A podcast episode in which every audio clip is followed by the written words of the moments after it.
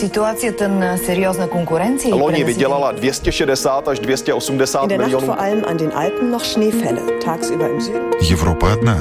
Европейцев миллионы. erinevalt kahest varasemast õhtust on tänane möödunud tunduvalt. Idag så besökte vdn Michael O'Leary Jobbik azonban bejelentette, hogy egyetlen rendezvényen sem Разные взгляды на жизнь в программе «Европа лично». Жители Финляндии призывают готовиться к подорожанию продуктов. 40 миллионов евро в месяц. Во столько обойдется лечение 1 миллиона украинских беженцев в Польше. В Эстонии гадают, насколько вырастут цены на топливо. Это лишь некоторые из тем сегодняшнего выпуска программы «Европа лично». У микрофона Яна Ермакова. Один из материалов Deutsche Welle рассказывает о том, как немцы помогают украинским беженцам. Помогают волонтеры. В частности, речь идет об обеспечении беженцев едой и предметами первой необходимости. Майк Фридрих внимательно все проверяет. Так, здесь еда и предметы гигиены, одежда отдельно. Его бюро сейчас похоже на склад универсального магазина. Вот только что принесли сумку с детским питанием. Помощь для жителей Украины. Коробок становится все больше, друзья помогают с упаковкой. Здесь, во Франкфурте на Одере, на границе с Польшей, многие с большим сочувствием отнеслись к трагедии, которую сейчас переживает Украина. Фридрих и его подруга Боба начали собирать гуманитарную помощь сразу после вторжения российских войск в Украину. Они планируют доставить гуманитарную помощь через Польшу к украинской границе. Я родом из Югославии. В детстве я видела войну. Моя семья потеряла все. У нас не было ничего. Поэтому Майк Фридрих не стал долго колебаться, а бросил все свои дела и занялся сбором помощи. У меня нет никакой ненависти. Главное для меня это, чтобы люди, которым нужна помощь, могли ее получить. Добрый день, я Добрый день. У меня есть много продуктов. Хочу отдать их. Украина. Украина. Родственники Татьяны Альбрехт живут в Киеве, но связи с ними нет. Татьяна переживает за них. У людей есть потребности, и так как у меня есть время, на данный момент я собираю все и отдаю то, что необходимо людям. Желающих помочь очень много. Приходят и те, у кого нет ни друзей, ни близких в Украине. Это дело каждого, это происходит у нас на пороге. Никто не знает, как далеко зайдет война. Вот почему так важно проявить солидарность. На другом берегу Одера, на территории Польши, расположен населенный пункт Слубице. Олена Панкив-Бола не спит уже почти несколько дней. Она сама родом из Украины. В Польше у нее небольшой магазин одежды. Женщина собирает помощь и организует жилье для беженцев из Украины. Она смогла бесплатно разместить двух женщин с детьми в местной гостинице. Они прибыли ночью. Беженки не хотят показывать свои лица. Мы были в пути 48 часов. Автобус уезжал из города на полной скорости. Потом нас попали снаряды. Наши мужья остались на войне. Перед магазином группа украинцев спрашивает, взять ли им гуманитарную помощь с собой в Украину. Виктор, Владислав и Ирина хотят вернуться на родину, чтобы защищать свою страну. У них нет другого выбора, говорят они, потому что знают, что такое война. Конечно, я еду с конкретной целью защищать родину. Что мне делать, я знаю. Олена полна гнева по поводу того, что происходит в эти дни с Украиной, и ее переполняет чувство солидарности со своим народом. Мы, украинцы, получили большую помощь от Польши и всего мира. Я говорю вам большое спасибо от всего сердца и от имени всех украинцев. Во Франкфурте на Одере тем временем в машины погрузили гуманитарную помощь. Планировалось изначально 6 машин. В итоге под завязку набили 14 грузовиков и легковушек. Они направляются в Украину. Я чувствую себя хорошо, я смелая. Конечно, я волнуюсь, но сейчас мы делаем большое дело. У них есть план и на обратный путь. Волонтеры хотят взять с собой как можно больше беженцев из Украины и доставить их в безопасное место. Новости о помощи беженцам приходят в эти дни также из Польши. По заявлениям замминистра здравоохранения этой страны Вальдемара Краска, в польских больницах проходит лечение более 1700 украинских беженцев, в том числе почти 900 детей. О развитии темы Виктор Корбут, журналист русской службы польского радио. Замглавы польского Минздрава добавила, что за последние три дня количество госпитализированных в Польше украинских беженцев увеличилось э, почти на 600 человек. Чаще всего это дети, ослабленные несколькими днями пути в Польшу, они обезвожены, простужены, часто с воспалением легких. Это также дети, которые требуют продолжения серьезного лечения, например, онкобольные. Дети онкологичные, которые вымогают континуации лечения онкологичного. Замминистра заверил, что украинцы, нуждающиеся в лечении, могут бесплатно пользоваться польской службой здравоохранения на тех же основаниях, что и поляки.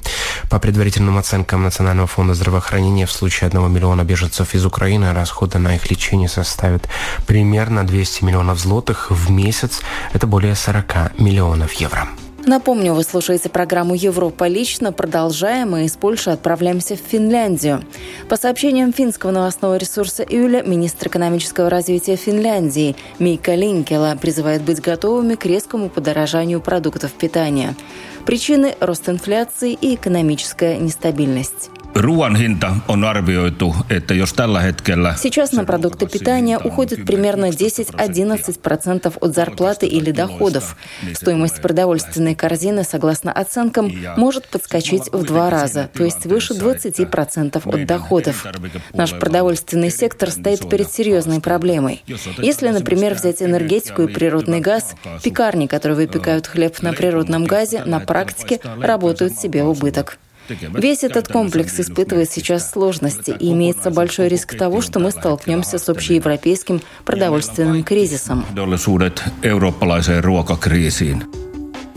В ближайшем будущем придется считаться не только с дополнительными расходами на продукты питания, но и на топливо. США отказывается от импорта российской нефти, газа и угля. До конца года от российской нефти откажется Великобритания. ЕС тоже готовится сократить свою энергозависимость от России. Страны Балтии уже испытали первый шок. Так в Эстонии цена топлива на заправочных станциях уже поползла вверх и превысила 2 евро за литр.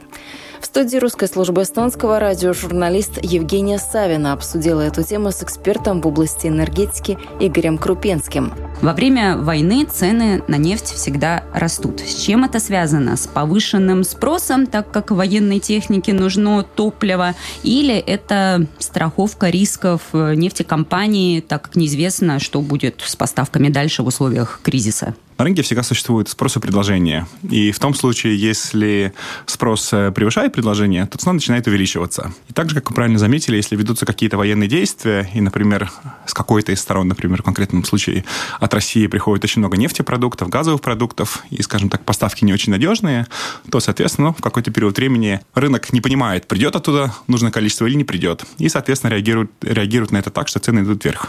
Со спросом, предложением понятно, а из чего вообще складывается цена на бензин, от чего вот она зависит на наших бензозаправках? Если мы говорим про Эстонию, то в Эстонию продукты в виде э, дизеля и бензина, они попадают э, с терминалов. Терминалы у нас находятся в Литве и Финляндии. Соответственно, оттуда уже приходят к нам готовые продукты. Откуда они берут сырую нефть? Ну, это уже отдельный вопрос. Скорее всего, довольно-таки большие поставки идут также с России. Но надо иметь в виду, что помимо традиционных вот источников, которые мы потребляем, э, дизель и бензин, у нас также есть биодобавка. Соответственно, в бензин добавляется биоэтанол, и в дизель добавляется биодизель. Э, я не знаю, знают наши слушатели нет, например, биодизель, он производится из такого интересного вещества, он производится из рапсового масла. То есть, соответственно, можно делать такой же продукт, как и нефтяной, но, соответственно, так более, более экологично. Разумеется, он немножко дороже, но по качеству такой же. Но если смотреть э, на определенную перспективу, то видно, что ну, через какое-то определенное количество времени, может быть, через 5, может быть, через 10 лет, у нас э, другие виды машин будут вытеснять э, двигателей внутреннего сгорания. Например, в том же Париже запрещено использование дизельных машин с 2024 года. То есть через два года вы уже не можете ехать в Париж на дизельной машине. Такие же переходы будут и с бензином. Многие производители, например, Volvo и другие уже объявили, что через какое-то время они будут выпускать только электромобили. То есть компонентов очень много, от чего зависит цена. А, вот вы упомянули дизель. Дизель обычно дешевле бензина, но вчера, проезжая мимо, мы все заметили, что он даже превысил стоимость бензина выведены. Почему? Да, ну, это, скажем так, тоже, опять же, зависит от, э, э, скажем так, с одной стороны, спроса и предложения, то есть какой спрос будет на дизельное топливо, какое будет предложение на дизельное топливо, и также это зависит вот от заводов, которые производят уже эти конечные продукты. И завершаем программу новостями, которые пришли из Чехии. Число граждан Украины, бежавших в Чехию, приблизилось к отметке 200 тысяч. Им нужно где-то жить, работать, ходить в школу, получать медицинскую помощь. Чешское правительство утвердило законы, которые устанавливают правила трудоустройства беженцев, их медицинского страхования, дотации на детей, социальной помощи, субсидий на жилье и так далее. Продолжает журналист русской службы чешского радио Катерина Айспорвит. На пресс-конференции по итогам заседания кабинета министр внутренних дел Чехии Витер Кушан сообщил – Dnešní vláda se primárně věnovala tomu, že jsme hledali... Сегодня правительство занималось прежде всего поиском решений в различных ведомствах и на различных уровнях, как нам ответить на агрессивные действия Путина в Украине, на то насилие, которое там происходит. Мы искали способ помочь людям, которые приезжают в Чешскую Республику в поисках безопасности. 80% приезжающих сюда взрослых – это женщины. Среди мужчин преобладают люди старше 60, а из всего количества беженцев 55% составляют дети. Мы им помогаем, помогаем женам и детям тех, кто воюет на Украине за свободу своей страны. И без лишнего пафоса скажу, что воюют и за европейские ценности. A bez patosu mohu říct, že bojují v mnohem i za evropské hodnoty. Витер Кушан выразил пожелание, чтобы вопрос не рассматривался под таким углом. Помогаем либо украинцам, либо гражданам Чехии. Ta opatření ministerstva vnitra, с kterými přicházíme, Те меры, которые вводит Министерство внутренних дел, обеспечивают в том числе и безопасность граждан Чешской Республики. То, что нам удастся людям вовремя найти жилье, зарегистрировать их в системе, прежде всего обеспечивает безопасность жителей Чешской Республики. Важно адаптировать наших украинских друзей к жизни в Чехии.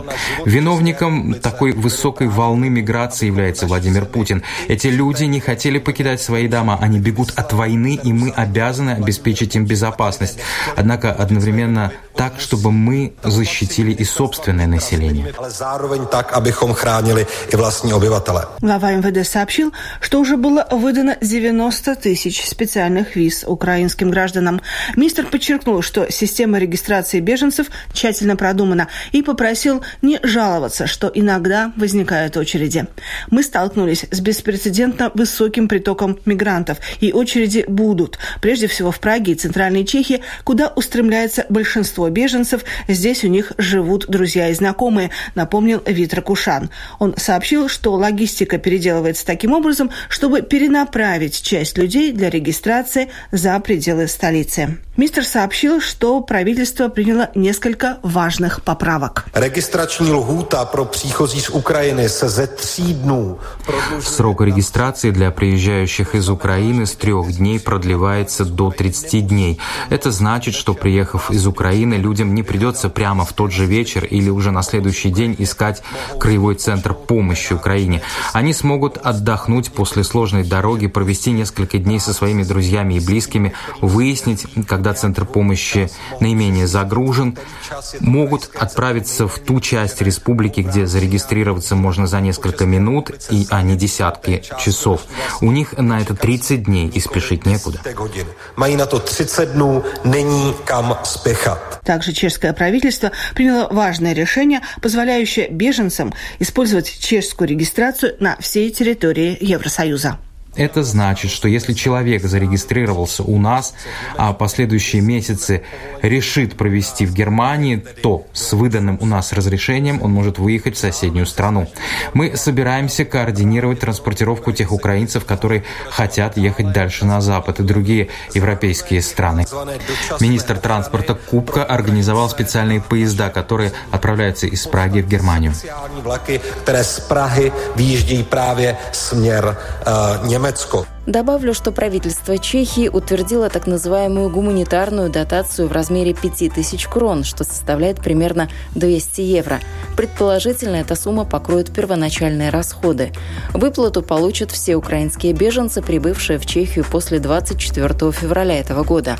В течение трех месяцев также по 200 евро будут получать те беженцы, которые находятся в затруднительном материальном положении и не имеют в Чехии никакого имущества. Помимо гуманитарного пособия нуждающиеся беженцы смогут получать и обычную социальную поддержку, которая предоставляется в Чехии. Вы слушали программу «Европа лично». Этот выпуск подготовила я, Яна Ермакова, по материалам наших русскоязычных коллег в Польше, Германии, Эстонии, Чехии и Финляндии.